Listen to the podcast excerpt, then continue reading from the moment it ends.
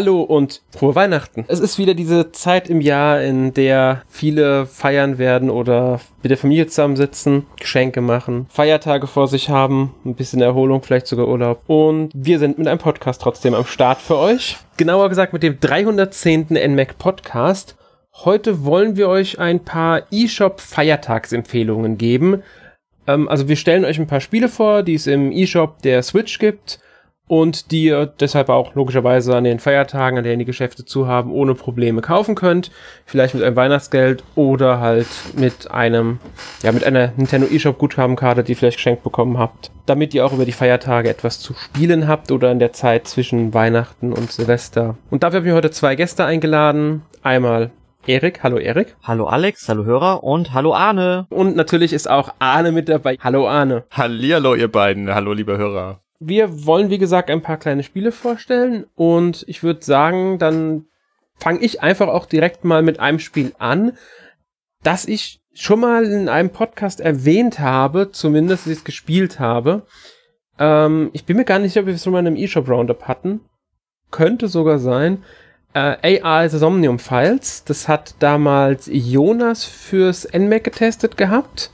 Und wir waren auch beide sehr angetan von diesem Spiel, also Jonas und ich. Das ist eine, ja, man könnte es als Visual Novel bezeichnen, wobei es keine reine Visual Novel ist, weil es halt auch diesen Adventure-Aspekt hat mit viel Rätselmechanik. Grob gesagt ist es Spiel zweigeteilt. Also man spielt ähm, einen Ermittler, einen Polizisten, der seine Erinnerung verloren hat und ermittelt in einem mysteriösen Mordfall. Genauer gesagt wurde die Mutter von der Ziehtochter von diesem Polizisten ermordet. Und die, diese Ziehtochter findet man natürlich auch an dem Tatort, an dem es passiert ist. Und ja, man ermittelt das halt in der Stadt und kann auch ab einem bestimmten Punkt im Spiel zwischen mehreren Schauplätzen hin und her äh, reisen. Und dann ist halt typisch Vision Novel, man redet, führt viele, viele Gespräche, wählt auch mal Antwortmöglichkeiten aus. Und in erst, also in erster Linie ist es halt so dieses lineare Gameplay, um dann aber am Ende, sag ich mal, eines Kapitels eine, ja, etwas herauszufinden, also auf eine gewisse Lösung zu kommen oder den weiteren Weg zu bestimmen, muss man in das Unterbewusstsein eines Zeugen. Und dafür gibt es halt eine spezielle Maschine, man ist halt in so einer Spezialeinheit. Und dadurch verbindet man sich mit dieser Person und geht ins Unterbewusstsein der Person was dann aber zeitbegrenzt ist, allerdings nur so, dass wenn man sich bewegt, vergeht, vergeht Zeit und für jede Aktion verbraucht man eine bestimmte Art an Zeit. Man muss da Rätsel lösen, um dann das Geheimnis aufzudecken. Dafür gibt es aber wiederum verschiedene Lösungswege. Und je nachdem, welchen Lösungsweg man nimmt, entwickelt sich die Geschichte anders. Auf einem Art Flipchart-Ding im Menü kann man sich sogar angucken, in welchem Weg man gegangen ist und kann jederzeit an Punkte in der Story zurückspringen, weil nur wenn man alle Wege geht, kann man ähm, wirklich die Gesamtgeschichte erfassen von dem Ding. Das ist ein sehr faszinierendes Spiel, wie ich finde. Ist halt nur auf Englisch, also nur englische Te Texte, japanische Sprachausgabe. Aber eine sehr faszinierende Geschichte erzählt, das Ding. Und wirklich spannender Thriller ist das. Ja. Kann ich sehr empfehlen für alle, die dem Genre und solchen Spielen halt offen stehen, also auch der so Storylines. Also weniger an Leute wie mich. Ja, denke ich schon, wobei ich finde halt gerade diesen Rätselaspekt auch sehr spannend. Der ist halt nur, wie gesagt, ein Teil. Also ich würde sagen, nicht ganz, vielleicht ein Drittel. Ein bisschen mehr als ein Drittel könnte es auch sein. Er macht das ungefähr aus, weil es halt immer nur am Ende des Kapitels ist. Aber auch diese ähm, Momente, diese Rätselmomente, kann man in diesem Flipchart-Übersicht der Storyline einzeln auswählen. Also man muss nicht erst das Kapitel vorher nochmal durchspielen, um dann einen anderen Weg wählen zu können. Man kann direkt in des, dieses, an diese Unterbewusstseinsszene springen und dort einen anderen Lösungsweg äh, wählen, um dann zu schauen, wie sich die Geschichte anders entwickelt. Also hat man auch wirklich, äh, man muss nicht das komplette Spiel zweimal spielen, sondern man kann auch ähm, so alles erfassen, sage ich mal. Das erinnert mich so ein bisschen, um, ähm, also ich habe die jetzt noch nicht gespielt, die Titel, aber ich glaube so vom Aufbau her erinnert es mich sowas an 428 Shibuya Scramble oder es gab auf dem 3DS und dem DS dieses Radiant Historia Rollenspiel. Ich glaube, das ist so ähnlich aufgebaut mit den das verschiedenen Wegen. Ich leider nicht gespielt. Es klingt zumindest so, wie du es erklärst. Also ich lehne mich da vielleicht auch was aus dem Fenster, weil ich habe die Spiele zwar beide hier liegen, aber zu viele Spiele, zu wenig Zeit. Ist das denn ein guter Einsteigertitel, dieses Spiel, für Leute, die wie ich noch nie eine, eine, eine Visual Novel gespielt haben? Also es ist ja eigentlich mal so nicht sonderlich schwer. Also das ist einmal der Punkt. Ähm, in den Visual Novel Aspekt äh, Teilen kannst du auch eigentlich, du kann, insgesamt kannst du im gesamten Spiel nichts falsch machen, weil die Story sich einfach irgendwie entwickelt. Natürlich gibt es irgendwann auch mal einen Punkt, an dem ein Storyline-Bogen endet. Das kann auch früher sein als ein anderer Bogen. Also es gibt natürlich auch einige, die länger dauern als andere, weil halt irgendwas passiert, weswegen die Geschichte früher endet. Aber dann kann man eben einfach zurückspringen und schauen, wie es denn verläuft, wenn man sich anders entscheidet an dieser einen Stelle. Und in den Visual Novel Teilen beeinflusst man das überhaupt nicht so richtig. Also die Visual Novel Teile sind wirklich nur Informationen sammeln, Gespräche sammeln, also Gespräche führen, um die Geschichte voranzutreiben. Es sind diese Unterbewusstseinsszenen, in denen man auch die Rätsel löst, die dann entscheiden, wie die Geschichte weitergeht. Weil da beeinflusst man am meisten und da nimmt man wirklich dann auch Einfluss auf die Person, in deren Unterbewusstsein man sich befindet. Und ähm, ja, ich sag mal so, wenn die Zeit mal komplett abgelaufen ist, nicht schlimm, du springst halt wieder dahin und fängst von vorne an diesen Abschnitt. Und diese, ich sehe es mal Rätsel, Anführungszeichen, sind auch nicht wirklich schwer. Also es ist meistens sehr, sehr simple Aufgaben, bei denen man wirklich nur irgendwo hinläuft, das Teil anguckt und dann entscheidet, was man damit machen möchte, was halt Zeit kostet. Und da kann man halt dann durch logisches Denken und durch das Wissen auch über die Figur, die man hat, ein bisschen herausschließen, was da vielleicht einen weiterbringt. Alles auch sehr abgedreht, muss man sagen. Also auch die Szenarien, in denen man ist, äh, während im Unterbewusstsein ist alles sehr abgedreht. Es geht halt darum, dass man im Grunde Barrieren aufhebt, die diese Person im Unterbewusstsein hat, um Erinnerungen freizulegen und an Erinnerungen ranzukommen, die für den Fall wichtig sind. Ja, sehr äh, spannend, muss ich sagen. Also ja.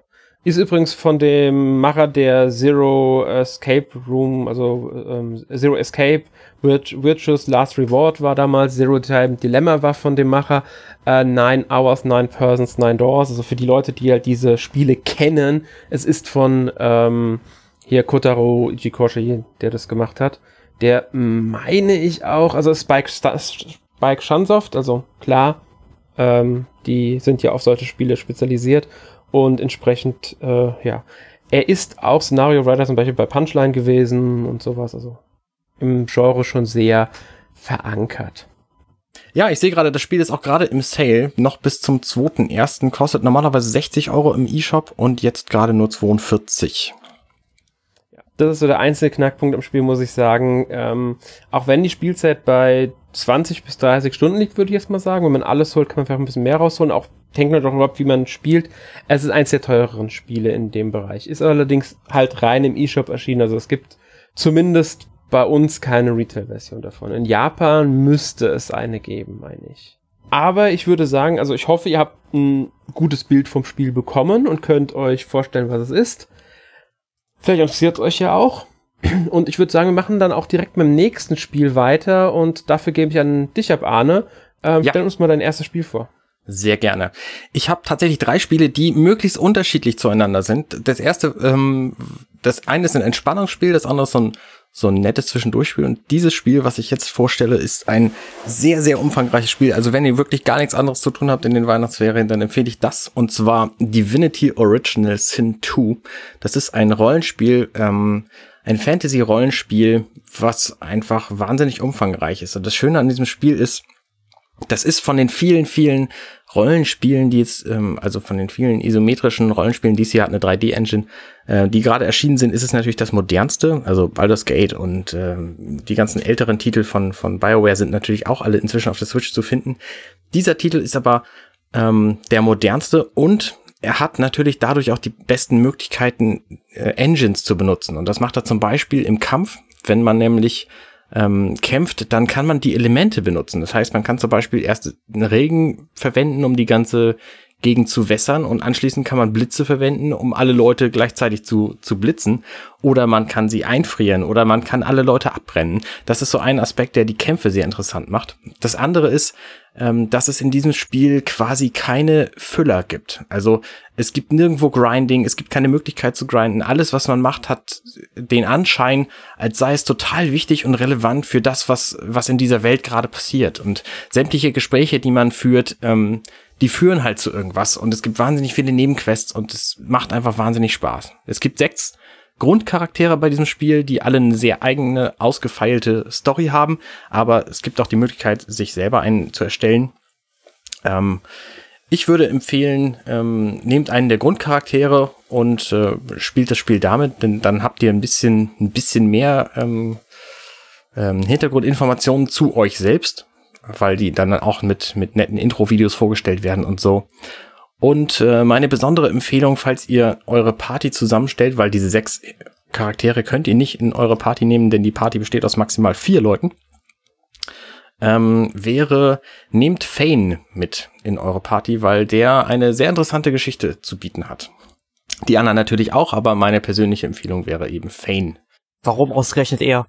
Ich will nicht spoilen, deswegen sage ich da einfach nichts zu. Ihr könnt, also okay. die anderen Geschichten sind auch alle gut, aber ähm, ich würde tatsächlich, äh, also für für das große Ganze äh, scheint er mir am relevantesten zu sein, deswegen würde ich den nehmen. Ah, okay. Das ist schon eine Begründung. Ähm, ne? Das Spiel kostet Spiel tatsächlich normalerweise auch ziemlich viel Geld, nämlich 50 Euro und jetzt gerade ist es auch im Sale für 35. Das ist ein guter Preis, aber eine Frage habe ich noch. Ähm, es ist ja eine PC-Portierung. Ja, genau. Spiel. Wie spielt sich denn in der Switch?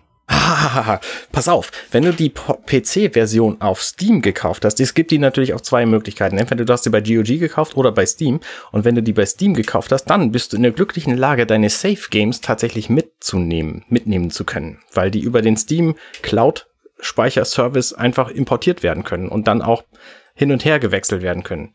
Und das ist natürlich ein total tolles Feature. Ähm, das Spiel spielt sich tatsächlich sehr gut auf der Switch. Also ich habe ähm, natürlich hat das grafisch Abstriche im Vergleich zu der zu der PC-Version. Das ist, das ist natürlich logisch, aber das nimmt dem Ganzen eigentlich nichts weg. Also die Texturen sind alle ein bisschen matschig und die, die Auflösung ist halt auch ein bisschen matschiger als auf dem PC. Logischerweise es ist halt eine Switch, aber dafür kannst du es eben mitnehmen. Ähm, und die ganzen, ganzen Effekte, gerade diese Physikeffekte in den Kämpfen, die sind aber trotzdem da. Und die Steuerung ähm, wirkt wie für eine Konsole gemacht. Also da haben die äh, Entwickler offensichtlich viel Zeit investiert. Larian Studios hat es gemacht.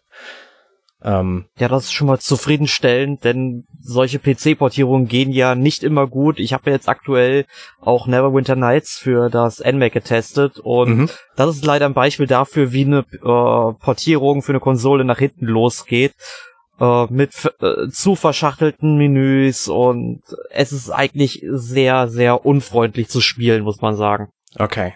Okay, nee, das ist bei diesem hier überhaupt nicht so. Also die Steuerung funktioniert tatsächlich sehr gut. Ähm, gibt's nichts zu bemängeln. Außerdem kann man das Spiel im Multiplayer spielen, was auch ziemlich nett ist. Also entweder lokal oder über Internet. Ähm, funktioniert alles ganz gut.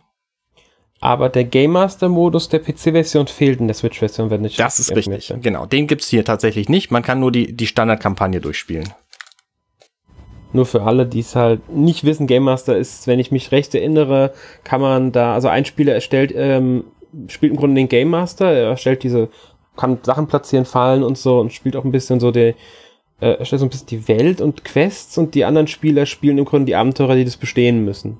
Genau, richtig. War so ja. ja. Also quasi wie zu Pen and Paper Zeiten. Genau. genau oder wie ein Pen and Paper Rollenspiel funktioniert. Ist ja nicht vorbei. Ja. Genau.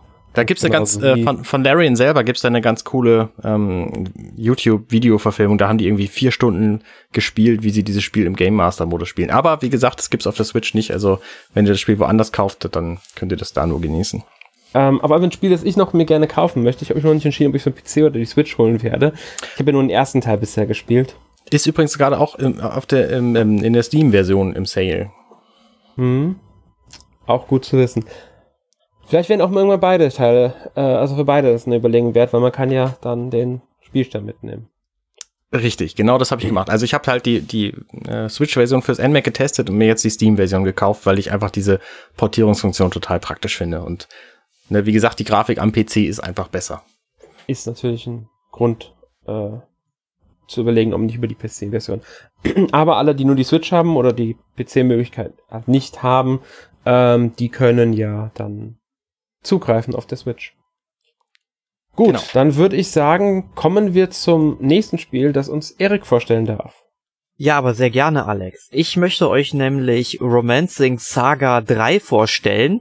Das ist jetzt am 11. November, also exakt 24 Jahre nach dem originalen Release auf dem Super Nintendo, zum ersten Mal in Europa und Nordamerika erschienen.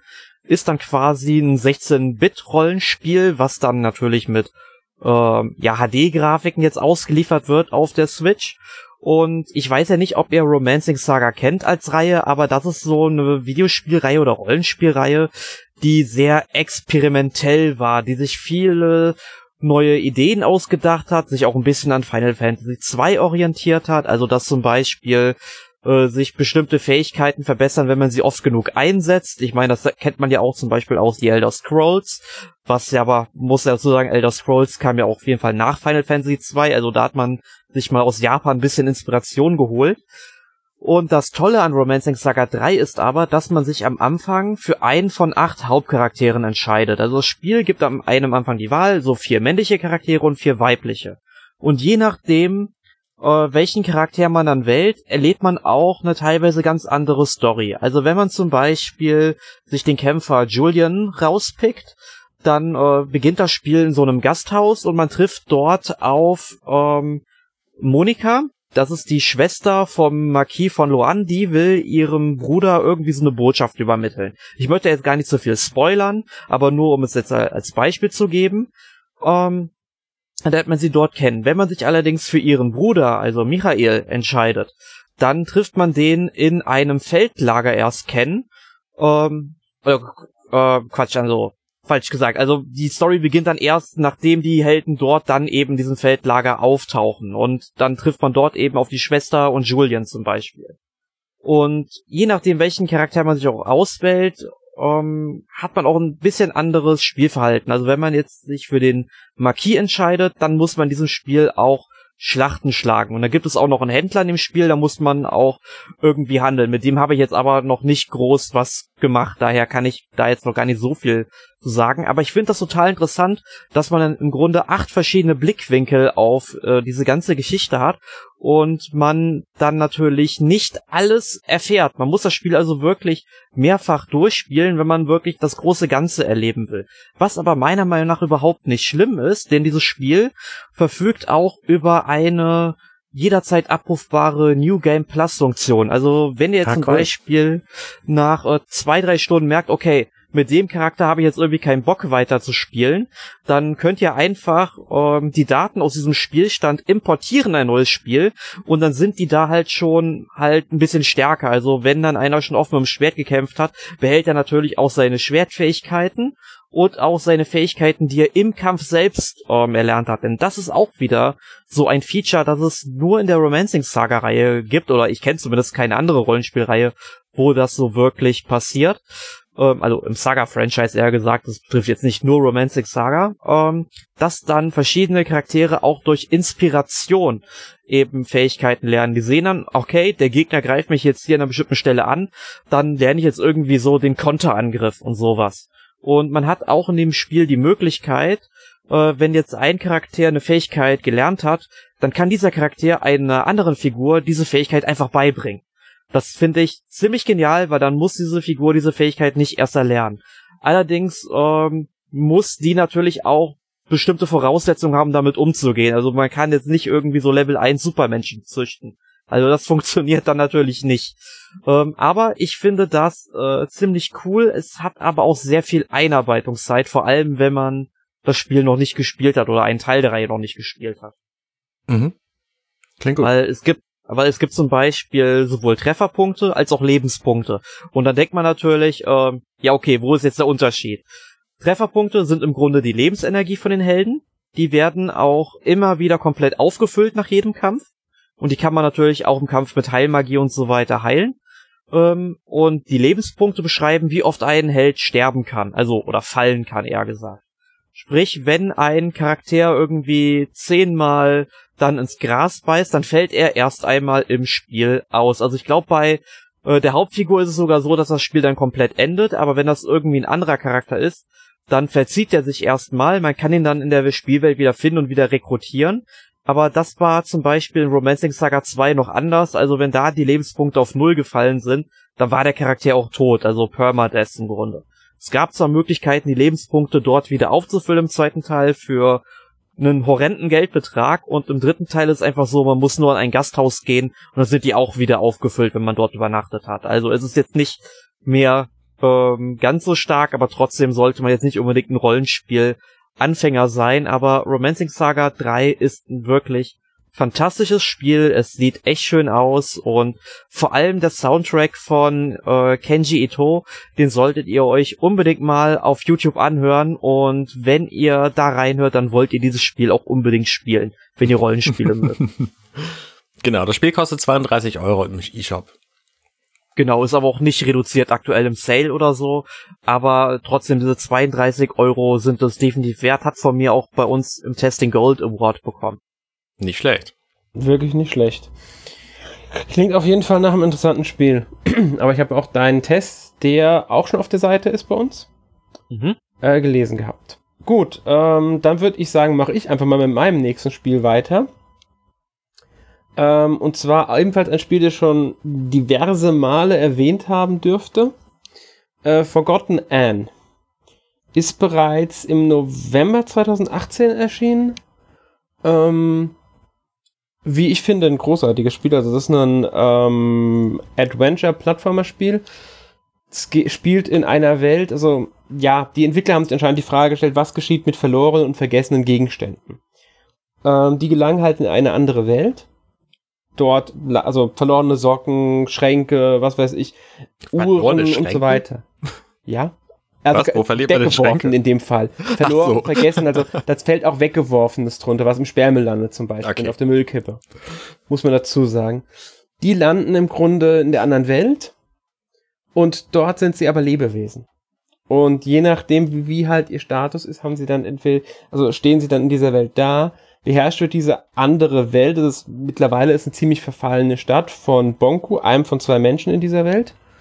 Ähm, und der ist dabei, eine Ätherbrücke zu bauen, um halt in die Menschenwelt zurückzukehren und verspricht auch den Gegenständen, dass sie mit dürfen, wenn sie denn genug für die Gesellschaft geleistet haben und so weiter und so fort. Entsprechend diesem Herrschaftssystem hat sich auch eine Rebellion gebildet. Und als Spieler übernehmen wir die Rolle von Anne, als die Rebellen äh, mehrere Anschläge verüben und wir machen uns dann halt auf, die Täter zu finden und festzunehmen. Die Geschichte ist sehr äh, wendungsreich, also die entwickelt sich im Laufe der Zeit weiter. Anne macht auch eine ziemlich große Wandlung durch, was sehr spannend ist. Also die Geschichte ist mit das stärkste Element von diesem Spiel und hat auch einige äh, großartige Charaktere, was sehr witzig ist, weil diese Charaktere natürlich Gegenstände sind, eigentlich. Und mhm. trotzdem sind es halt wirklich Charaktere, die einem nahe gehen. Also es ist schon seltsam, wenn dann man einen Charakter erlebt und das ist eigentlich nur ein Socken, aber man diesen Charakter total sympathisch findet. Ist halt ein bisschen seltsam, aber ja. Ähm, das Ganze ist aus der 2, also 2D-Ansicht. So durchläuft man die Welt. Ähm, es gibt Sprungpassagen, klassischer Run und ähm, Rätsel.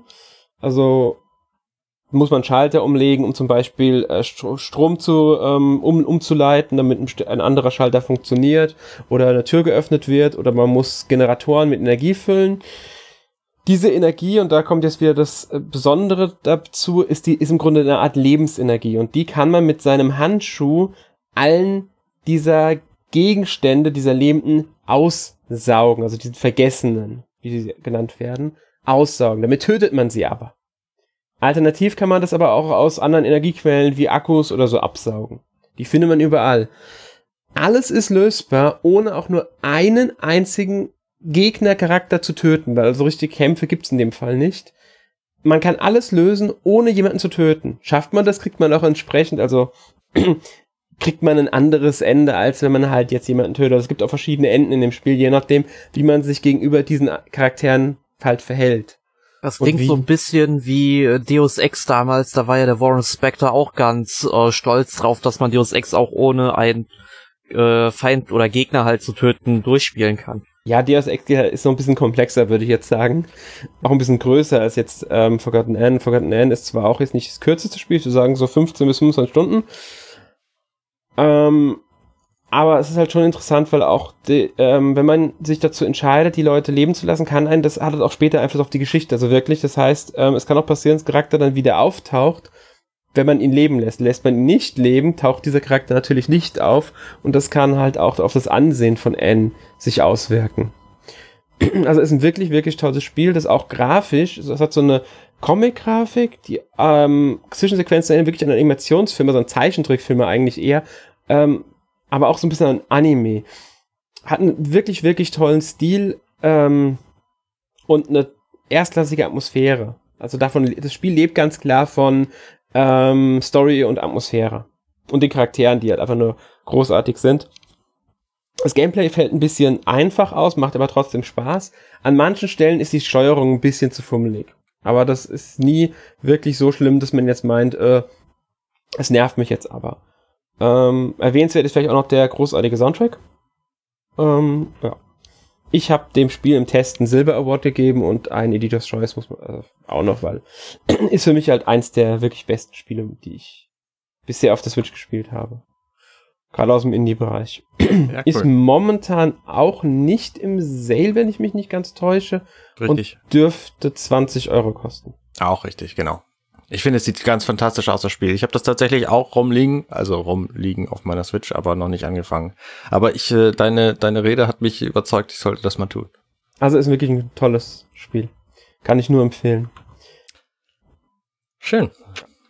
Gut, dann würde ich sagen, kommen wir auch direkt zum nächsten Spiel, das dann wieder von dir ist, Arne. Richtig. Das Spiel, was ich vorstelle, ist tatsächlich optisch gar nicht so unähnlich zu Forgotten N. Nämlich ist es auch ein 2D-Plattformer, wo man so ein bisschen Rätsel lösen muss. Allerdings kommt es komplett ohne Text aus und heißt Gris.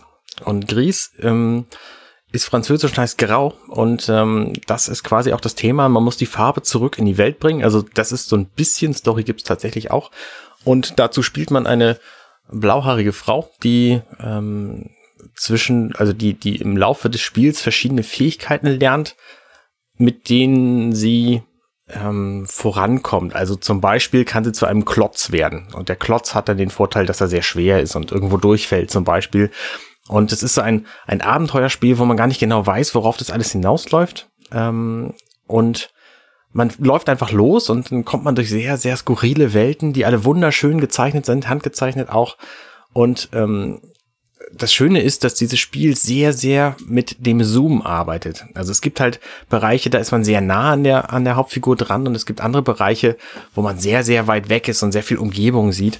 Und fast alles ist irgendwie darauf ausgelegt, dass es einfach alles total großartig aussieht. Und das ganze Spiel ist relativ entspannend. Also es gibt keine Kämpfe oder so. Es gibt zwischendurch mal irgendwie andere Personen, aber ähm, mit keiner von denen kann man reden, sondern die tauchen halt einfach so auf. Ähm, und es ist sehr ruhig und entspannt. Die Musik ist toll, die, die Farben sind toll. Und es ist gerade im Sale für 8,5 Euro statt 17, also 50 Prozent reduziert. Ähm, ist keine sehr lange Erfahrung, aber wer Lust hat, der kann da drin immer noch ein bisschen mehr suchen. Also man kann zwischendurch so verschiedene Extra-Teile sammeln, ähm, die man nicht unbedingt braucht, um weiterzukommen. Ähm, das Spiel teilt sich zwischendurch tatsächlich so ein bisschen in Hub-Welten auf, von denen man aus dann mehrere Möglichkeiten hat die man dann aber auch alle abgrasen muss, bevor man zur nächsten Hub-Welt kommt. Also so ein, so ein bisschen Varianz ist da drin. Es ist nicht super linear, ähm, aber äh, letztlich ist es schon ein relativ lineares Spiel so. Gutes Ding, gefällt mir sehr gut. Es ist jetzt auch ein, ein Jahr alt erst. Ähm, schön. Also kann ich auf jeden Fall empfehlen. Es ist wahnsinnig entspannt. Also wer eine Familienerfahrung zum Beispiel sucht, um das zu spielen, während die Kinder zugucken, dafür ist es toll, weil da passiert einfach nichts Dolles. Kann ich auch nur empfehlen. Also ich habe es auch gespielt. War auch auf meiner Überlegungsliste ähm, für heute. Da Arne es aber schon genommen hat, habe ich dann lieber was anderes gewählt. ähm, großartiges Spiel. Ich finde den Soundtrack gerade ähm, wirklich, wirklich schön. Ja. Äh, und den Grafikstil. Erzählt auch obwohl kein Text drin vorkommt, finde ich, erzählt es eine sehr ähm, emotionale Geschichte sogar. Wenn man sich das mal so anguckt, auch die Umgebung, die, die, die, die Levelstruktur trägt mit zur Geschichte, die erzählt werden soll, bei. Ja, also genau. man muss man wirklich, man kann, sollte sich das auch wirklich ansehen, weil dann lernt man so ein bisschen auch, um was es in diesem Spiel eigentlich geht und das baut sich dann immer mehr auf. Also wirklich ein großartiges Spiel, kann ich nur empfehlen. Gerade für den momentanen Preis, finde ich, ist das äh, auf, auf jeden Fall ein Blick wert, auch wenn man wirklich nur so, wie lange würde ich sagen, drei, vier Stunden braucht für? Vier, ja. vier, fünf Stunden? Ja, so wenn man alles sucht, vielleicht noch ein bisschen länger, aber ja, kommt hin. Ja, also, aber trotzdem ist wirklich ein Erlebnis, dieses Spiel. Ja, viel mehr gibt zu dem Spiel, glaube ich, dann auch nicht zu sagen und deswegen gebe ich das Wort weiter an Erik mit seinem nächsten, ich denke, etwas längeren Spiel. Jein, es geht. Also mit 20 Stunden ungefähr ist da Ocean First Departure A so gut Mittelfeld von japanischen Rollenspielen. Man kann dieses Spiel bestimmt noch mal so 10 Stunden länger reinstecken, wenn man dann auch noch den Bonus-Dungeon am Ende abklappern will, bei dem ich, nachdem ich es durchgespielt habe, irgendwie auf Level 80 war, direkt im ersten normalen Zufallskampf pulverisiert worden bin von den Gegnern also ich hatte da irgendwie so 8000 Lebenspunkte und die machen dann mit einem Schlag direkt mal so 5000 Schaden. Also da hat man nicht sehr viel Spielraum, da weiter noch irgendwie groß durchzukommen, wenn man nicht trainiert. Aber bis zu diesem Zeitpunkt entwickelt sich halt eine echt schöne Geschichte, die so ein bisschen an Star Trek erinnert. Weil da waren ein paar Trekkies im äh, Entwicklerteam, schätze ich einfach mal. Ähm, also Star Ocean ist dann eben, wie gesagt, ein japanisches Rollenspiel. Das erschien 1996 erstmals in Japan für das Super Nintendo, also sehr, sehr spät in, äh, ja, äh, in der Lebensspanne des Geräts, kam dann natürlich auch nicht mehr nach Europa, weil das Nintendo 64 eben schon draußen war. Und erst 2007 kam dann für die PlayStation Portable ein Remake heraus und basierend auf diesem Remake haben wir jetzt auch eine Switch-Fassung bekommen. Also Star Ocean ist nach Hause gekommen, sozusagen. Ähm, das Spiel spielt zeitlich im 25. Jahrhundert. Wir spielen auf einem Planeten den Krieger Roderick Ferrens und äh, auch seine Freundin Millie Kliet, die können wir auch noch äh, kontrollieren. Und eines Tages bricht dann in einem Nachbardorf eine Seuche aus. Man muss sagen, also dieses Spiel ähm, findet auf dem Planeten Rogue statt, der sehr unterentwickelt ist. Also die wissen noch gar nicht, dass es auch andere Lebewesen auf anderen Planeten gibt. Und während diese Seuche ausbricht, versuchen sie eben nach einem Heilkraut zu finden oder zu suchen, um eben diese Seuche aufzuhalten. Und dabei treffen die dann eben auf den Captain Ronix J. Kenny und dessen Wissenschaftsoffizierin Ilya Silvestri und von denen erfährt man im Grunde, dass es in dieser Zeit kein Heilmittel mehr für diese Seuche gibt und dann reist man zusammen mit denen 300 Jahre in die Vergangenheit und muss eben diese Seuche dann von dort aus aufhalten. Ähm, die Science-Fiction-Elemente in diesem Spiel sind relativ gering, also es ist hauptsächlich dann schon ein Fantasy-Rollenspiel.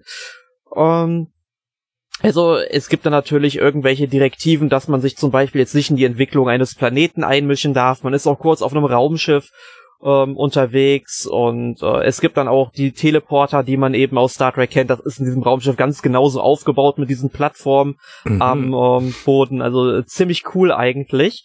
Aber was ich am coolsten bei diesem Spiel finde, also man kann maximal acht Charaktere in der Gruppe haben, also vier aktive Mitglieder und vier, die eben dann nur mit herumlaufen, die man dann eben auswechseln kann. Aber es gibt insgesamt, ich glaube, zehn oder elf Charaktere. Ja, äh, zehn Charaktere. Es gibt zwar noch einen elften, aber der hat eigentlich keine große Bedeutung in diesem Spiel, weil man ihn nur ganz kurz spielt. Ähm, das heißt, man kann nicht alle Charaktere in diese Gruppe mit aufnehmen. Man muss sich also im Spiel an bestimmten Stellen entscheiden, wie man jetzt handeln möchte. Also relativ am Anfang des Spiels muss man zum Beispiel einen Berg überwinden. Und dann kann man sagen, okay, ich bin hier irgendwie so schwach, ich brauche die Hilfe äh, vom Schwertkämpfer C.S. Warren, dann heuert man ihn eben an, der bleibt dann natürlich auch in der Gruppe. Und dann ist das äh, Herüberkommen über diesen Bergpass äh, sehr viel einfacher, weil er schon ordentlich Damage macht, aber wenn wir uns dagegen entscheiden sollten, den mitzunehmen, äh, treffen wir später in einer Arena wiederum auf einen anderen Charakter. Und der ist dann auch wieder notwendig, um ja noch so eine Nebenfigur, die auch erst mit dem PlayStation Portable Remake hinzugekommen ist, ähm, ja in die Gruppe aufzunehmen. Also der Wiederspielwert wird hier schon sehr in die Höhe getrieben dadurch. Die Charaktere haben dann auch alle ihre eigene Hintergrundgeschichte. Man muss allerdings sagen, ähm, je nachdem, welche Charaktere man jetzt in der Gruppe hat, bekommt man dann von manchen Sachen nicht sehr viel mit. Also ich bin dann durch Zufall auch auf so einen Dungeon gestoßen, den ich glaube ich normalerweise nicht hätte reinkommen sollen. Und dort wird halt am Ende so ein Event getriggert, wo eben auch dieser eine Charakter, der im PlayStation Portable Remake dazugekommen ist, ja, in die Gruppe hinzugefügt wird und der stirbt dann halt bei mir zusammen mit einer anderen Figur und das wusste ich halt vorher nicht. Also Spiel ich habe natürlich neu geladen, weil ich wollte die Charaktere nicht verlieren. Ähm, aber jetzt abgesehen davon finde ich das eigentlich eine ziemlich coole Idee, das so zu strukturieren. Klingt auf jeden Fall sehr interessant. Also ich mag Star Ocean ja als Reihe, habe jetzt noch nicht alle Teile gespielt, bei weitem nicht alle, weshalb der Teil für mich schon grundsätzlich interessant wäre. Eine deutsche Übersetzung gibt's jetzt nicht bei dem Spiel. Genau, also sowohl bei Romancing Saga 3 als jetzt auch bei Star Ocean First Departure R ähm, gibt es jetzt keine deutsche Übersetzung. Es sind halt komplett englische Texte. Ich muss sagen, ich fand das Englisch in Star Ocean jetzt ein bisschen schwieriger als in Romancing Saga 3 zum Beispiel. Ähm, aber da kommt man eigentlich ähm, ja schon ganz gut durch, weil es ist, glaube ich, immer ziemlich selbsterklärend, wo man als nächstes hin muss. Also die Anweisungen sind klar, was passiert. Und hauptsächlich ähm, redet man in diesem Spiel ja auch nicht. Man ist in der Welt unterwegs, es gibt Zufallskämpfe. Und die Kämpfe, die sind in diesem Spiel auch ziemlich gut gemacht, denn man muss halt sagen, ähm, bei TriAce, also das Entwicklerstudio, das für das Spiel ursprünglich verantwortlich war, ähm, da saßen oder sitzen Leute, die vorher bei Wolf Team angestellt waren ich bin mir gar nicht sicher, wurde Wolf Team zu Tri-Ace? Ich, ich, bin mir gerade nicht ganz sicher, aber im Grunde sitzen da die oder hauptsächlich die Verantwortlichen, die vorher auch schon ähm, Tales of Fantasia auf dem Super Nintendo gemacht haben. Also die haben da schon Ahnung, wie so ein Action Rollenspiel Kampfsystem mit Kampfbildschirmen aussieht. Also, wenn ihr im Grunde äh, die Tales of Reihe kennt, dann könnt ihr euch auch vorstellen, wie ungefähr Star Ocean aufgebaut ist. Was ich halt ganz cool bei Star Ocean ähm, ist, wie ich das da finde, man bekommt pro Level Up auch ja Spezialpunkte und die kann man dann in verschiedene Spezialfähigkeiten übertragen. Also man kann seine Helden auch gewisserweise dann noch ein bisschen individualisieren. Also dass ähm, ein Charakter zum Beispiel ja eine höhere Lebensenergie hat, der andere hat eben mehr Magiepunkte, um halt mehr Zauber zu wirken und der andere schlägt dann halt mit einem höheren Stärkewert besser zu. Und das finde ich eigentlich ziemlich, ziemlich cool, weil je nachdem, welche Fähigkeiten man dann auch trainiert, bekommt man auch noch Zugriff auf, ja, Spezialitäten heißen sie im Spiel, also, ähm, oder Talente könnte man eher sagen. Talente heißt in dem Fall zum Beispiel, dass man die Encounter Rate von den Zufallskämpfen eben runterschrauben kann zum Beispiel, oder man kann Sachen schmieden oder Items, die man sonst nicht erkennen würde, identifizieren. Mhm. Und das Spiel kostet, ich glaube, 21 Euro auf der Switch und ist meiner Meinung nach auch jeden Cent wert. Das Einzige, was ich halt nicht so toll fand, war, dass der Soundtrack nicht immer zum Geschehen passt. Also der ist grundsätzlich gut, der ist schon atmosphärisch, aber man hätte den vielleicht noch, ja, eigentlich deutlich besser noch einsetzen können. Also da bleibt er etwas hinter den, oder meinen Erwartungen zumindest zurück. Ja, gerade bei ähm, dem Entwicklerstudio hätte ich ein bisschen mehr auch erwartet. Beim Ursprungsentwicklerstudio muss ich sagen, das ja ursprüngliches Spiel gemacht hatte. Bei denen erwarte ich dann eigentlich immer eine gewisse Soundtrack-Qualität. Aber gut, wer weiß, wie der überarbeitet wurde, nachdem ähm, für die Version jetzt. Also die Musikstücke, die hören sich ziemlich ähnlich an, wie halt schon auf dem Super Nintendo, natürlich aufpoliert. Ähm, also ich denke mal, es, da wird jetzt nicht viel geändert worden seit der PSP-Version. Ich denke mal, den hat man da so übernommen. Das müsste ich halt mal extra vergleichen. Ähm, das einzige Problem ist, er ist halt nicht unbedingt passend zur Situation. Grundsätzlich ist der Soundtrack schon vollkommen in Ordnung. Mhm. Was, was ja. ich halt aber noch ganz interessant finde und anmerken wollen würde, mhm. ähm, es gibt natürlich auch noch einen Unterschied zwischen dem Super Nintendo und der PSP-Version. Denn äh, während auf dem Super Nintendo die ganzen Gebiete zwischen den verschiedenen Ortschaften halt alle betreten werden konnten, also zum Beispiel wie in Secret of Mana, ja, dass es keine, im Grunde keine Weltkarte gibt, gibt es jetzt in äh, Star Ocean First Departure eine Weltkarte, die man eben bereisen kann. Das ist so der größte Unterschied, den es wohl gibt in diesem Spiel. Bis natürlich auf die ganzen grafischen ähm, Aspekte. Da wurde das Spiel halt nochmal richtig überarbeitet. Aber du wolltest eben noch was ergänzen. Ich habe mich gerade, glaube ich, unterbrochen. Nee, nee, ich, war, ich wollte nichts mehr ergänzen. Ah, gut. War schon, schon alles gesagt gehabt. Interessanterweise der zweite Titel, Erik, von dir, der von Square Enix ist. Und der dritte insgesamt, weil Forgotten End ist nämlich auch von Square Enix. Ja, Forgotten End ist jetzt ein Indie-Spiel, das hat ja, wie, ich weiß nicht, wie denn ihr Programm heißt. Square Enix hat ja auch so ein Indie-Programm, ähm, das, äh, bei dem sie halt Forgotten, die Forgotten End-Entwickler unterstützt haben für die Entwicklung. Ah, sehr cool. Ähm, Finde ich auch, also, ja. Gut, ähm, ich würde sagen, ich komme dann auch mal zu meinem dritten und letzten Spiel für heute. Also meinem letzten. Ihr habt ja jeder auch noch eins. Ähm, das ist auch ein, ja, also ich würde sagen, äh, es ist kein, natürlich kein Klassiker, es ist ein modernes Spiel, das auf Klassiker macht. Könnte man vielleicht am besten beschreiben. Ähm, Thimbleweed Park. Mhm. Ich weiß nicht, ob das jetzt euch was sagt. Klar. Point-and-Click-Adventure. Genau, es ist ein klassisches Point-and-Click-Adventure von Ron Gilbert und ähm, ja, Gary Winnick. Den beiden Schöpfern von Maniac Mansion und dem Scum-System, das ja bei Lucas äh, Film Games damals, später Lucas Arts, die ganzen ähm, Spiele ausgemacht hat. Ron Gilbert hat natürlich auch Monkey Island gemacht, unter anderem. Zack McCracken, Indiana Jones und äh, The Last Crusade. Also ihr merkt schon, Adventure-mäßig waren die beiden sehr äh, tätig.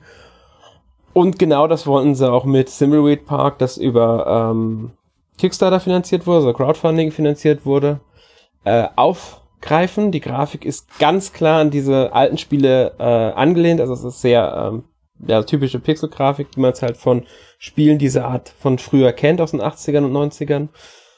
Auch das Scum-System kommt in einer abgewandelten Form ähm, zum Einsatz. Man spielt fünf verschiedene Charaktere tatsächlich. Das Ganze fängt mit einem Mord an und den Agenten Ray und dem Junior Agent Reyes, beide vom FBI. Ähm, ja, optisch könnte man sagen, sind sie an Mulder und Scully angelehnt. Bisschen, Ähm, ja. Also so ein bisschen und äh, die anderen Figuren sind auch äh, sehr lustig, sage ich mal. Also da gibt's dann noch einen, sagen wir mal, etwas schwierigen Clown, ein Geist und eine Spieleentwicklerin, die alle in diese Story mit reingezogen werden, die, ähm, sagen wir mal, so, so etwas skurril ist, verrückt ist. Also gerade die Charaktere, die man, denen man begegnet, sind nicht unbedingt alle normal in diesem in dieser Stadt, Simmery Park, in der es hier spielt. Äh, auch die Auflösung der ganzen Geschichte ist äh, recht cool und ja, also erzählt eine sehr schöne, spannende Geschichte, halt typisches Adventure. Die Rätsel sind auch gelungen. Ich würde jetzt nicht sagen, dass sie äh, perfekt sind. Es gibt ein paar ähm, Rätsel, die etwas besser hätten sein können. Ähm, ein paar der Rätsel benötigen schon ziemliches um die Ecke denken, was die unnötig schwer macht. Also das ist halt nicht unbedingt einem Einsteiger direkt sofort äh, ja greifbar.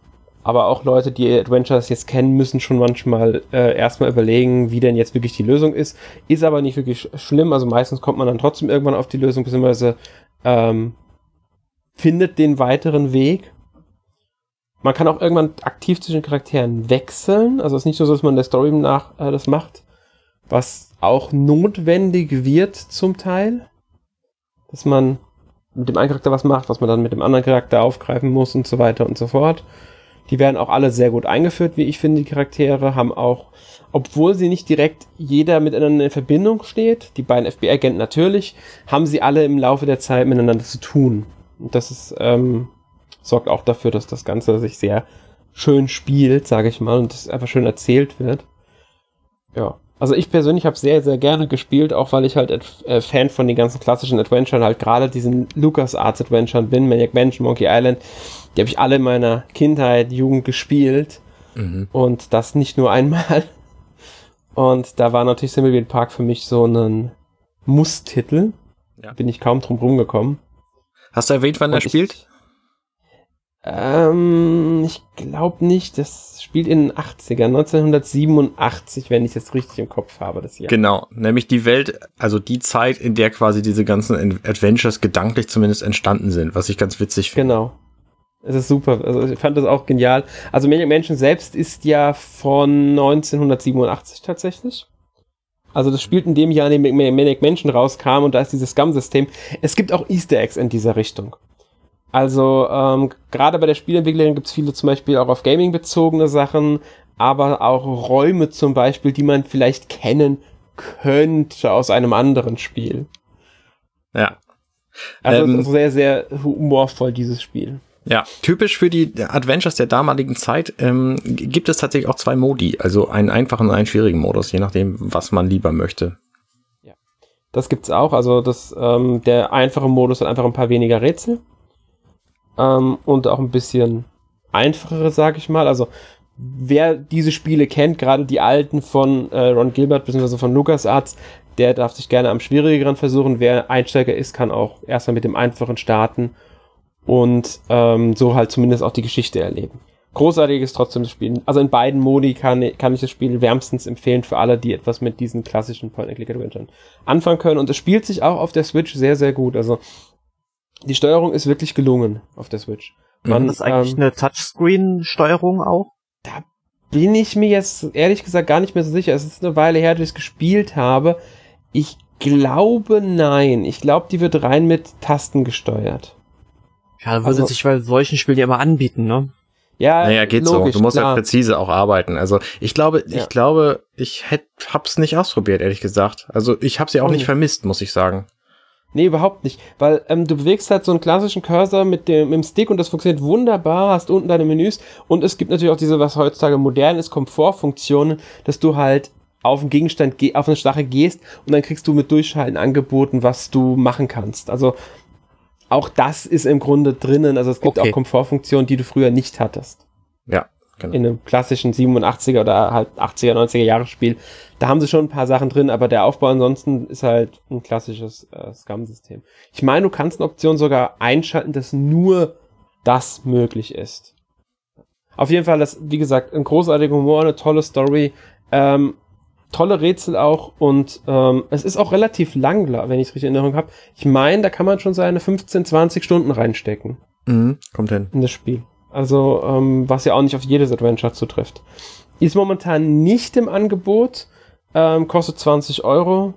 Ist jetzt auch nicht mehr das neueste Spiel, es ist schon 2017 erschienen, aber trotzdem, wer es noch nicht gespielt hat, ähm, ist es eine wärmste Empfehlung von mir für alle, die auch nur halbwegs was mit diesen Spielen anfangen können. Schaut es euch an, es lohnt sich. Ja. Ich finde das ziemlich geil, ähm, dass die Grafik zwar so tut, als sei sie sehr alt, aber mit modernen Effekten aufwartet. Also zum einen bewegt sich erheblich mehr als in den alten Adventures, also sämtliche äh, sämtliche Animationen und so hätte es halt früher aus, aus technischen Gründen auch nicht gegeben. Und zum anderen haben sie halt auch zwischendurch so, so Waber-Effekte, die es einfach früher auch gar nicht gegeben hätte, weil die Auflösung das nicht hergab. So, das ist halt hier alles drin. Finde ich ziemlich cool. Ja, finde ich auch. Also das ist, haben sie sehr, sehr gut gemacht. Also das, ähm, diesen alten Stil mit modernen Möglichkeiten umgesetzt. Genau. Ähm, ich würde aber sagen, das war so viel zu Simmerit Park. Ich hoffe, ihr habt auch da einen Eindruck bekommen. Dann gebe ich mal ab an Arne für, ja, dein drittes Spiel?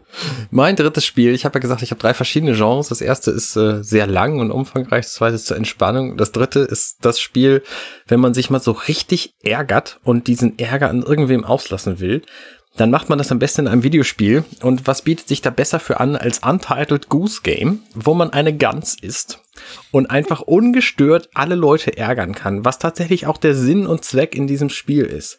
Und das Schöne an diesem Spiel ist, dass die äh, Leute, mit denen man da zu tun hat, die können einem einfach gar nichts tun. Also, weil so eine Gans, was ich meine, was willst du gegen eine Gans machen? Da kannst du halt nichts machen, außer irgendwie das hinnehmen, dass sie nun da ist. Und wir als Spieler spielen halt diese Gans und ähm, müssen, haben verschiedene Aufträge und es fängt relativ harmlos an. Also wir müssen zum Beispiel ein Picknick machen. Und eine Gans hat natürlich keine Optionen, ein Picknick zu machen, außer sie klaut alles, was sie an, an Dingen dafür braucht. Und dafür muss sie erstmal in einen Garten einbrechen, dann muss sie einen Gärtner ärgern und ähm, dafür sorgen, dass er seine Mütze los wird und ihm quasi sein gesamtes, sein gesamtes Mittagessen klauen, um das dann auf einer Decke am See ähm, hinzulegen. Und dann hat sie halt diese Aufgabe erlöst, erledigt so. Und das macht einfach wahnsinnig viel Spaß. Das ist eine, eine ganz, ganz überraschende Erfahrung, so als ganz einfach mal Arschloch zu sein. Das kann ich wirklich jedem nur nahelegen. Die Grafik ist ein bisschen gewöhnungsbedürftig, ist sehr, sehr flächig. Also, ähm, ich weiß gar nicht, wie ich es beschreiben soll. So ein bisschen Cell-Shading ohne, ohne Kanten. Ähm, Guckt es euch am besten mal an. Ich, als, beim ersten Trailer habe ich gedacht, was ist denn das für ein Quatsch? Das muss doch niemand, niemand spielen, so ein Ding, so, so eine ganz Simulation, das, das kann doch nicht sein. Aber es spielt sich tatsächlich sehr witzig. Also, ähm, ich glaube, das ist auch genau der, der Punkt, dass es einfach sehr, sehr witzig ist, diese, diese Sachen zu machen und sich dann halt auch zu überlegen, ähm, wie kriege ich denn jetzt zum Beispiel den Gärtner dazu, eine andere Mütze aufzusetzen? Dafür muss man den natürlich erschrecken, dann muss man den Moment ab, abpassen, dass er seine Mütze ablegt, dann muss man die klauen, dann muss man die verstecken, damit er sie nicht wiederfindet und dann nimmt er sich halt irgendwann den anderen Hut so. Also das ist jetzt der Anfang des Spiels, ich habe nicht, nicht viel gespoilert, also das äh, braucht ihr keine Angst zu haben. Und es gibt halt noch relativ, relativ viele Gebiete in diesem Spiel. Das ganze Spiel dauert nicht so wahnsinnig lang, ich würde sagen drei bis vier Stunden vielleicht, je nachdem, ähm, wie gut man mit den Rätseln zu, zu Rande kommt, die sich da so ergeben. Genau, das war das. Also es kostet 20 Euro im, im, im Store. Das würde ich sagen, ist es auch tatsächlich wert, weil was gibt es Schöneres als Ärger äh, an einem Spiel abzulassen? Ich muss ehrlich sagen, ich habe es noch nicht gespielt. Ich finde es aber wirklich witzig. Ich habe ein paar Let's Plays geguckt, also speziellere Let's Plays, sage ich mal. Ähm, ich denke mal, euch sagt up, up, down, down, beziehungsweise left, right, left, right überhaupt nichts. Der Konami-Code. Ja, logisch, aber ich meine, ist die den, den, den YouTube-Kanal Up, Up, Down, Down. Nein. Nein. Der ist vom Wrestler Xavier Woods. Ach, sie. WWE Wrestler. Ah. Und der ist Gaming-Nerd. Man merkt erst dadurch, wenn man dem seinen Kanal guckt, wie viele Wrestler von der WWE, aber auch außerhalb Gamer sind. Also wie viele von denen spielen. Und der ist momentan verletzt und ist deswegen nicht so oft vor Ort. Und deswegen haben jetzt ein paar andere seinen Kanal mehr oder weniger gekapert und machen Left, Right, Left, Right und die spielen andauernd Untitled Goose Game zusammen. Und das ist so lustig, die dabei zu beobachten, wie die dieses Spiel spielen und darüber freuen, wenn sie wieder irgendeinen Scheiß angestellt haben. und deswegen kann ich gut nachvollziehen, wie viel Spaß das macht. Einfach weil ich schon dadurch, wie die in diesem Let's Play das handhaben, dadurch habe ich schon wieder Spaß. Und deswegen mhm. bin ich interessiert daran, dieses Spiel selbst zu spielen. Mhm. Ja. Ich fand es auch immer super lustig, als ich den Trailer gesehen habe. Und das Spiel kommt auf jeden Fall früher oder später noch zu meiner Sammlung hinzu. Aber das mhm, dauert noch ein bisschen. Aber es kommt definitiv noch hinzu. Ich muss es noch spielen. Gut. Ja, von etwas Witzigem zu etwas, ja, ich weiß nicht.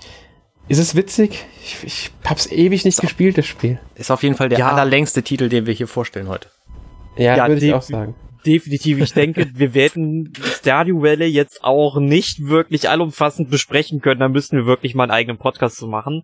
Aber es ist ein super Spiel für die Feiertage. Also wenn ihr wirklich so gar nichts zu tun habt, also wenn euch die Oma wieder auf den Sack geht, weil sie ihre Hornhaut abgeschraubt bekommen möchte oder so, äh, dann solltet ihr unbedingt Stardew Valley ausprobieren. Also ich denk mal, jeder von euch da draußen hat schon mal was von Harvest Moon gehört, dieser berühmt-berüchtigten Bauernhof-Simulation, aber wer den NMAC Podcast ja schon länger hört, ich sag ja, Harvest Moon ist seit 2004 ungefähr tot.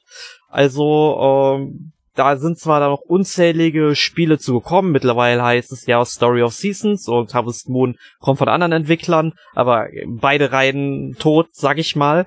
Ähm, und dann nach so unzähligen Fehlversuchen meiner Meinung nach, die, diese Reihe wieder einen frischen Wind in die Segel zu setzen, kommt da einfach mal so eine Ein-Mann-Armee, entwickelt in ein bis zwei Jahren so eine Bauernhof-Simulation namens Stardew Valley und die wischt einfach mal mit Harvest Moon den Boden auf, ja. Stardew Valley ist genau das Spiel, was Harvest Moon nie mehr sein wird oder Story of Seasons. Äh, es ist einfach fantastisch, weil es einfach so viele Möglichkeiten in diesem Spiel gibt. Also ihr habt natürlich erstmal diese grundlegenden Funktionen, dass ihr das Feld bestellen müsst und Pflanzen einpflanzen müsst. Dann fällt äh, die ganzen Dinger natürlich wieder ausbuddeln, wenn die gewachsen sind und dann eben verkaufen. Dann könnt ihr in die Mine gehen und dort noch gegen Monster nebenher noch kämpfen, wenn ihr wollt, ja. Und ihr verbessert mit jeder äh, Tätigkeit auch ähm, eure speziellen Skills. Also dann, wenn ihr zum Beispiel auf Blumen gehst, dann, äh, wenn ihr das, keine Ahnung, hundertmal gemacht habt oder so, dann, wenn ihr danach wieder irgendwie da, euer Feld bewässert, dann zieht das nicht mehr so viel an eure Energie, weil ihr damit geübter seid. Ich meine, keine Ahnung, wie man da jetzt irgendwie, wenn man Energiescanner hantiert, da irgendwie Kraft einsparen kann, keine Ahnung, aber äh, es ist halt Videospiellogik. Ähm, und dann habt ihr natürlich diese ganzen sozialen Komponenten. Ihr geht dann ins Dorf. Es gibt dort Feste, an denen ihr teilnehmen könnt, mit speziellen Events. Dann könnt ihr mit den Leuten reden, die immer besser kennenlernen, Freundschaft mit ihnen schließen.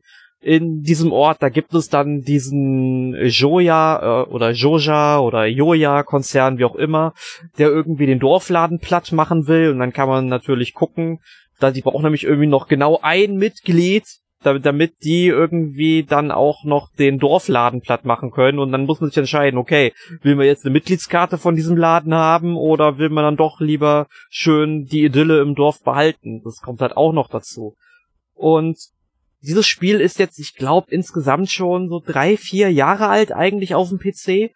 Und in der Zeit würden dann irgendwelche Entwicklerstudios direkt einen zweiten oder dritten Teil vielleicht sogar raushauen. Aber nicht so der Entwickler von Stadio Valley. Der bringt wirklich konstant bis heute Updates für dieses Spiel raus.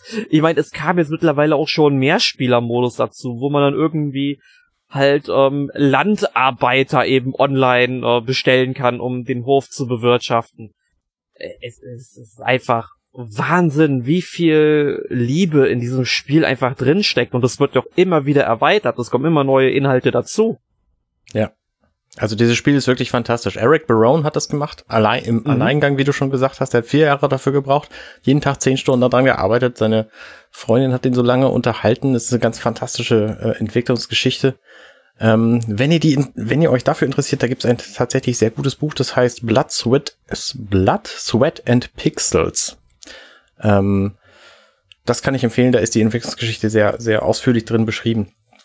Und ähm, der hat halt quasi kaum Geld gehabt während der Entwicklung und dann ist dieses Spiel sowas von gut gewesen und sowas von durch die Decke gegangen, dass er inzwischen ja. davon halt mehr als leben kann und sich eben dann jetzt auch die Freiheit genommen hat, ähm, einfach da Zeit für Entwicklung äh, äh noch noch hinterherzuschieben und diese ganzen Multiplayer-Geschichten äh, zu machen und alle Bugs zu fixen und das Ding auf verschiedenste Konsolen zu bringen. Ich glaube, fünf, sechs äh, verschiedene Plattformen gibt's inzwischen für dieses Ding. Also es gibt's ja auch auf PS4 und PC sowieso und auf iOS auf der es, Vita ich, auch.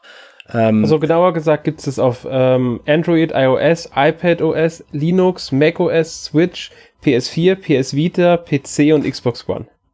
Das wollte ich gerade sagen. Also, und das kostet natürlich auch alles Entwicklungszeit. Er hat sich, glaube ich, inzwischen auch Hilfe dafür geholt, aber die ganze Musik und die ganze Grafik und die Animationen und so, das ist halt alles von Eric Barone selber. Und das ist, äh, ich finde es einfach toll, so eine Geschichte, äh, also so eine, so eine Entwicklungsgeschichte zu hören. Und äh, allein dafür würde ich ihm die 14 Euro für das Spiel geben. Das ist sehr, sehr selten im Sale. Ich glaube, ich habe es überhaupt noch nie im Sale gesehen, ehrlich gesagt. Ja, ich, ich tatsächlich auch nicht. Ich glaube, ich habe es damals mal äh, ziemlich ein paar Monate nachdem es rauskam, habe ich es, glaube ich, auf dem PC für ein, zwei Euro weniger gekauft, aber ähm, es ist trotzdem 14 Euro absolut wert. Man muss überdenken, wie viel Spielzeit da drin stecken, ja. Äh, ich meine, dann guck dir mal so ein Harvest Moon oder Story of Seasons an, was wesentlich weniger bietet. Das kommt dann für 50, 60 Euro in den Handel mhm. und der will nur 14 Euro dafür. Und ich finde, jeder, der irgendwie Bauernhof-Simulation mag und dieses Spiel noch nicht besitzt, der sollte diesem Mann diese 14 Euro schenken, denn egal ob ihr es dann spielt oder nicht, es, er hat es einfach verdient, weil es eines der besten Spiele aller Zeiten ist. Richtig. Und äh, was ich noch gerne ergänzen würde, sowohl zu Romancing Saga 3 als auch zu Stardew Valley gibt es auch eine Retail-Version. Die gibt es allerdings nicht in Deutschland. Die muss man sich dann aus Japan importieren. Bei, ähm, ich glaube bei äh, Romancing Saga 3 kostet das Spiel, ich glaube bei PlayAsia aktuell so 42, 43 Euro. Stardew Valley, da gab es eine Collectors Edition zu, die hat dann sogar deutsche Texte. Ähm, die gibt es, glaube ich, gar nicht mehr. Also die ist vergriffen. Ich habe noch eine letzten letztes Jahr bekommen. Hab da, glaube ich, 45 Euro oder so für bezahlt. Aber da war dann auch noch eine Karte, der Soundtrack auf CD und so Kleinigkeiten dabei. Und das war es mir halt bei dem Spiel auch wirklich wert, dass ich das dann wirklich auch schön im Regal stehen habe. Ja. Ja, also ich habe äh, das Spiel auch mal gespielt auf dem PC, aber ich muss echt sagen, nie ganz so ausführlich. Ähm, die Switch-Version würde mich fast mehr reizen, weil ich das ganz anders auch spielen kann durch die Mobilität, die ich mit der Switch habe. Und gerade dafür finde ich dieses Spiel auch wunderbar geeignet, weil es ist auch ein Spiel, das man einfach mal so in der Bahn rauszücken kann, meiner Meinung nach. Ja. Ja, weil du kannst es ja super viel spielen, auch für kurze Bahnfahrten geeignet. Mhm. Also es, es ist einfach nur großartig. Da wir jetzt jeder drei Spiele vorgeschlagen haben, stellen wir nochmal die kurze Frage. Was wäre denn eure besondere Empfehlung für die Feiertage? Von euren drei Spielen. Von unseren drei Spielen. Oh, ich habe gedacht, ja. du wolltest Oder eine separate Empfehlung kannst haben. Du auch mal. Du ich hätte nämlich noch eine, eine relativ ja? geldarme Version äh, zu empfehlen. Falls ihr zufällig äh, Nintendo Switch Online Kunde seid und da noch nicht reingeguckt habt, dann guckt euch mal die Super Nintendo App an, weil da nämlich sehr, sehr fantastische Perlen drin sind. Die sind zwar alle sehr alt, aber wirklich gut. Also fällt mir schwer, da, da sogar eine spezielle Empfehlung zu machen, aber allein so ein Super Metroid ist einfach wahnsinnig gut und extrem seine Zeit wert, die ihr da investiert. Kann ich dir sogar nur zustimmen. Also ähm, ist großartig, was die da anbieten, auch weil es halt für Nintendo Online-Kunden im Grunde einiges zu tun gibt, sowohl bei SNES als auch NES, muss ich sagen. Ich glaube, Breath of Fire 2 und Kirby's Fun Pack sind jetzt noch dazugekommen. Und allein Kirby's Fun Pack ist ein Must-Have für jeden Kirby-Fan, der das mal spielen muss. Mhm. Ich meine, ist nicht auch Star Fox 2 mittlerweile drin? Ja. Genau, das kam jetzt auch noch dazu. Meine ich doch, ja. Also das auf alle Fälle eine Empfehlung, ähm, ich würde sagen sogar von allen von uns. Noch irgendetwas, was ihr erwähnen möchtet an Empfehlungen für die Feiertage? Also ich Entspannt kann alle euch. drei Spiele, die ich vorgestellt habe, wirklich wärmstens empfehlen je nachdem, also Romancing Saga 3, da braucht man sehr viel Zeit für. Star Ocean ist, glaube ich, eher so ein Intermezzo, dass man wirklich gut zwischen den Tagen spielen kann, weil es ja ungefähr nur 20 Stunden geht. Und Stadio Valley ist halt ein Zeitfresser fürs ganze Jahr, aber ich meine, wenn man damit anfangen soll, warum nicht jetzt, wo man vielleicht Zeit hat? Also es sind, glaube ich, alle Spiele, die wir heute vorgestellt haben, irgendwie schon die richtigen Feiertagsempfehlungen. Definitiv. Ein Spiel kann ich noch erwähnen, das ich fast bei mir reingenommen hätte, aber dann mich doch gegen entschieden habe, und zwar The Liar Prince and The Blind Prince.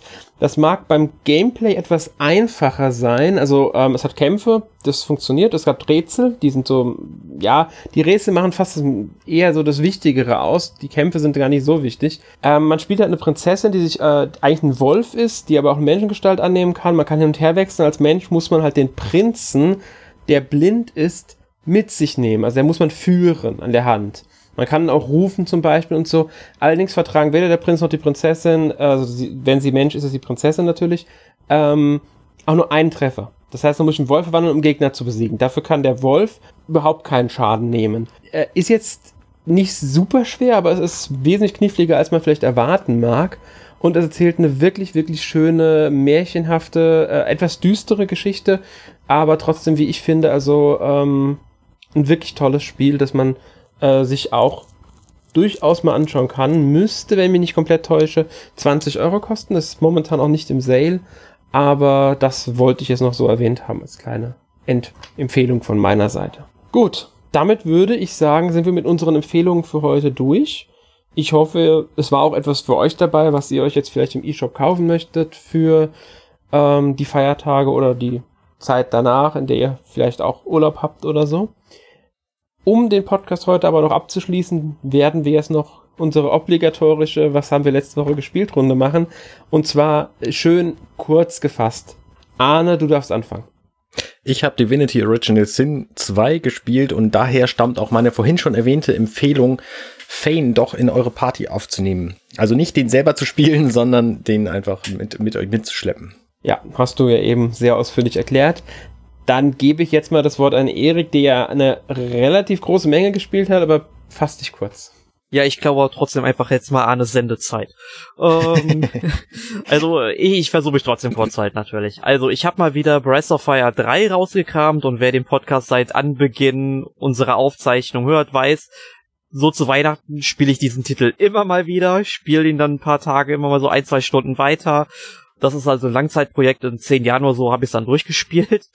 Ähm, dann habe ich Yakuza 5 wieder ein bisschen weiter gespielt, ein Stündchen. Hab ja letztens erstmal gesagt, ich will versuchen, das jetzt auch wieder regelmäßig weiterzuspielen, damit ich auch dieses Langzeitprojekt irgendwann mal ähm, abschließe, denn ich habe es ja glaube ich schon mal erwähnt, ich habe mit dem Spiel angefangen, als Star Wars Episode 7 ins Kino kam, jetzt lief Episode 9 und ich habe es immer noch nicht durch, bin über 70 Spielstunden diesem Titel ähm, ja, irgendwann ist auch mal gut, weil zwischenzeitlich sind noch viele andere Yakuza-Titel gekommen.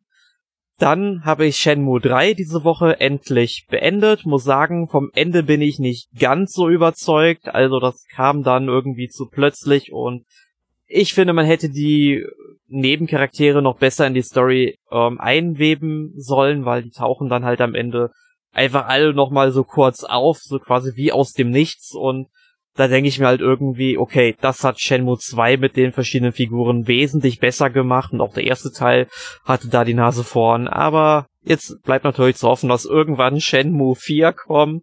Die Reihe muss mal abgeschlossen werden. Ja, wie ich vorhin schon gesagt habe, habe ich auch Neverwinter Nights gespielt, bin nicht so sehr von der Switch-Fassung überzeugt und äh, kann nur sagen, jeder dieses Spiel mal ähm, auch schon früh auf dem PC machen, jetzt vielleicht mal in die Hans Edition reingucken will, holt die euch lieber für einen PC, da ist die auch gut spielbar. Aber die Switch-Fassung ist wirklich ein Graus. Die hat auch technische Probleme, dass zum Beispiel einfach mal die Musik während der Dialoge ständig angeht und abbricht. Also es ist, es ist schrecklich. Oh, übel, ja. Und ähm, dann habe ich äh, Saga Scarlet Grace gespielt, also einen weiteren Teil der Saga-Reihe, zu der auch äh, Romancing Saga gehört, beziehungsweise zum Franchise eher gesagt. Ist auch ganz cool, hat eine sehr interessante Optik, aber verzichtet halt auf die Erkundung von Städten und Dungeons, was halt sehr untypisch für Rollenspiele ist, aber ich komme damit eigentlich ganz gut klar, denn das Kampfsystem ist ganz nett, auch wenn das Spiel im Schwierigkeitsgrad schwankt, aber dazu solltet ihr am besten mal einen Test lesen. Und den letzten Titel, den ich da noch gespielt habe, ist uh, Where the Water Tastes Like Wine. Das ist quasi ein Adventure, ist auch komplett auf Deutsch enthalten. Es geht halt darum, dass man halt bei einem Pokerspiel verliert und auf einmal sitzt da so ein Wolf äh, vor einem und der verwandelt einer quasi in ein Skelett und man bekommt von ihm jetzt die Aufgabe, durch die Vereinigten Staaten von Amerika der 1930er Jahre zu reisen und äh, Geschichten zu sammeln. Das heißt, man geht einfach dann los, irgendwo an der Ostküste startet man. Ich bin da so bei Boston, New York und Philadelphia schon gewesen und überall sind dann halt so Symbole, da geht man hin und dann erlebt man halt irgendwelche Geschichten, entweder selbst als Augenzeuge oder man bekommt irgendwas erzählt. Und das Interessante dabei ist, es gibt über 200 dieser Geschichten und die werden im ganzen Land teilweise auch ein bisschen anders erzählt. Und das heißt, man schmückt diese Geschichten mit immer mehr neuen Informationen und dann gibt es äh, insgesamt zwölf Reisende, ähm, die man dann halt, sag ich mal, ja, mit diesen ganzen Geschichten irgendwie überzeugen muss. Und ja, je nachdem, wie viel man an Geschichten eben schon aufgeschnappt hat, wie tiefgründig die sind, wie spannend die erzählt sind, desto mehr überzeugt man die dann halt. Ähm, es ist ein angenehmes Spiel, die Geschichten sind recht interessant, aber auch hier würde ich sagen, nicht zur Switch-Version greifen, denn die Texte in diesem Spiel, die sind so mickrig teilweise. Also ich sitze anderthalb Meter vor dem Fernseher und normalerweise sitze ich eigentlich so zweieinhalb Meter davon entfernt und kann sie halt immer noch nicht vernünftig lesen, ohne die Augen zusammenzukneifen. Und da kann man sich natürlich vorstellen, wie das auf dem kleinen Bildschirm im Handheld-Modus aussieht. Also, ähm, ist zwar ein schönes Spiel, aber auch zur Switch-Fassung sag ich Finger weg. Ja. Und das waren im Grunde die Spiele, die ich gespielt habe. War ja eine ganze Menge. ja, äh, diese Woche ich, hatte ich Zeit.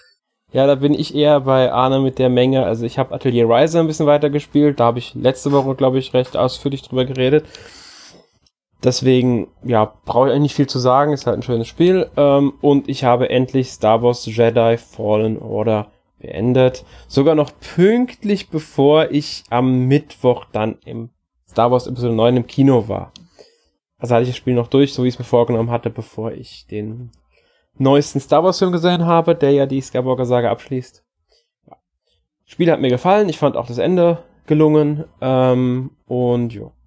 Mehr. Ich habe äh, ja? Ich hab's übrigens jetzt auch komplett durch mit 100% aller Trophäen. Es kam nämlich ein neuer Patch und Weiß ich ja, hab ich gelesen. Der hat, den, der hat den Fehler behoben, an dem eine Trophäe bei mir blockiert war und mhm es ist schön, wenn man da jetzt 100% nebenstehen hat in seiner Trophäenliste. Ja, ja, also ich werde es wahrscheinlich nicht auf 100% spielen. Äh, da fehlt mir dann, sage ich mal, die Motivation. Da bin ich einfach nicht so. Ja, mir ging es um die Geschichte, die habe ich erlebt und äh, ich hätte auch gerne mehr davon, sage ich ganz klar. Also es muss nicht zwingend jetzt ähm, wieder ein Jedi Fallen Order 2 unbedingt sein oder ein Jedi irgendwas es kann auch gerne ein ganz anderes Spiel sein. Das grundlegende System kann man ja auch für andere Sachen benutzen. Ich zum Beispiel hätte großes Interesse an einem Star Wars Inquisition, in dem ich dann einen Inquisitor oder eine Inquisitorin spielen darf. Ähm, Fände ich großartig. Ich mag die Inquisition in Star Wars sowieso unglaublich gerne. Also schon in Star Wars Rebels. Ich mag es in den Comics. Ich mag es jetzt im Spiel. Also gerne mehr davon und gerne auch ein eigenes Spiel. Ähm, ich hätte aber auch nichts dagegen, wenn es mit einem Jedi Fallen Order 2 ähm, ja, irgendwie in der Richtung, sage ich mal, weitergeht. Also wird nicht zwingend so heißen, ähm, nur wäre das jetzt der sinnvolle Projektname, weil ich denke, wenn Respawn war's, mhm. ein weiteres Star Wars Spiel macht, werden sie auf dem System aufbauen. Aber es gibt ja momentan auch Gerüchte, dass Massive jetzt an einem eigenen Star Wars Spiel arbeitet. Diese Gerüchte, es gibt die klare Aussage, sie machen's. Die haben ja bisher ja nur die Kampagne von Battlefront 2 mitentwickelt gehabt, also jetzt als ähm, Star Wars Spiel.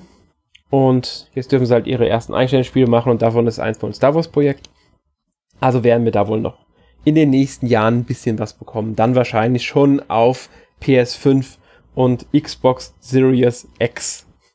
Ja, und EA sollte sich auf jeden Fall ein Beispiel daran nehmen, wie gut Jedi Fallen Order ohne Mikrotransaktion angekommen ist. Mhm. Und äh, dass wir gerne in dieser Form mehr Star Wars Spiele haben möchten. Ja.